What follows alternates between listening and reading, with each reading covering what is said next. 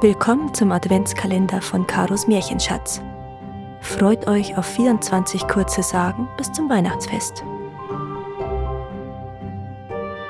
Türchen 1 Die gute Seele des Holzhackers Im Kanton Solothurn lebte ein armer Mann mit seiner Familie in einem bescheidenen Haus.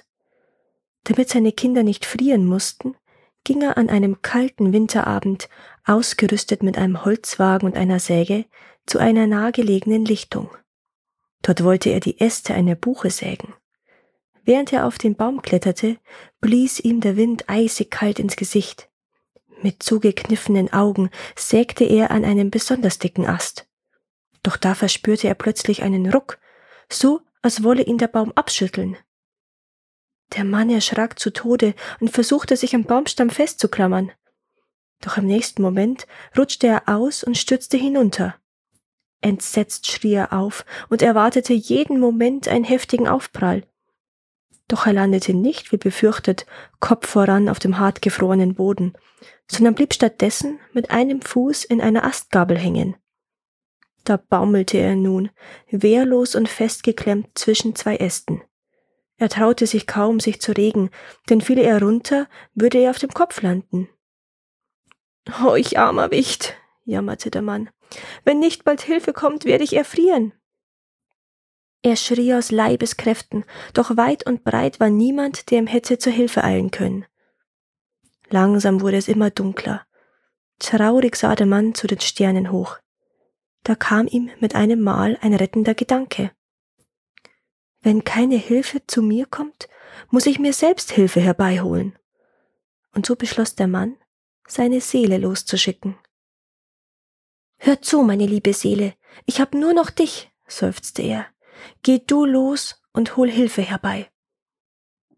Da verließ die Seele den Körper des Mannes und flog zu seinem Haus. Sein ältester Sohn saß auf der Bank vor dem Fenster und starrte in die Nacht hinaus. Er hielt Ausschau, ob sein Vater nicht bald nach Hause käme. Da sah er plötzlich ein blaues Licht, das durch die Dunkelheit schwebte. Schnell rief der Bub nach der Mutter. Die Mutter schlug die Hände über dem Kopf zusammen. Um Himmels willen, das ist ein Zeichen. Bestimmt ist deinem armen Vater ein Unglück geschehen, rief sie voller Sorge. Sie rannte aus dem Haus, um im Dorf Hilfe zu holen. Ein paar kräftige Männer versammelten sich und berieten, was zu tun war. Wir wollen den armen Mann suchen, sagte einer. Die anderen stimmten ihm zu und machten sich sogleich auf den Weg in den Wald.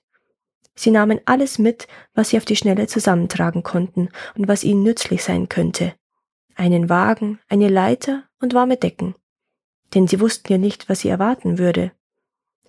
Aber wo sollen wir denn zuerst suchen? fragte einer der Männer und sah sich ratlos um. Ihr braucht nur dem blauen Licht zu folgen, sagte die Frau.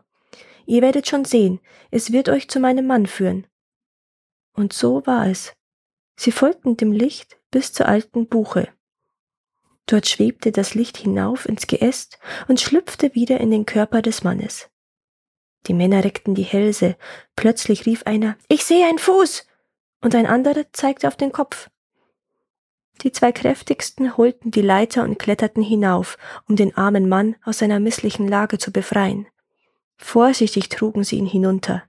Sie wickelten ihn in warme Decken und brachten der Familie Brennholz für ein wärmendes Feuer. Abgesehen von ein paar Prellungen fehlte ihm nichts. Seine gute Seele hatte ihn gerettet, und man sagt, er habe noch viele Jahre lang glücklich und zufrieden mit seiner Familie gelebt. Danke, dass ihr auch dieses Mal zugehört habt. Es würde mir sehr helfen, wenn ihr diesen Podcast abonniert und wenn er euch gefällt, mit euren Freunden und eurer Familie teilt. Habt ihr Vorschläge oder Wünsche für weitere Geschichten? Dann schreibt mir. Meine Kontaktdaten findet ihr in den Show Notes. Bis zum nächsten Mal.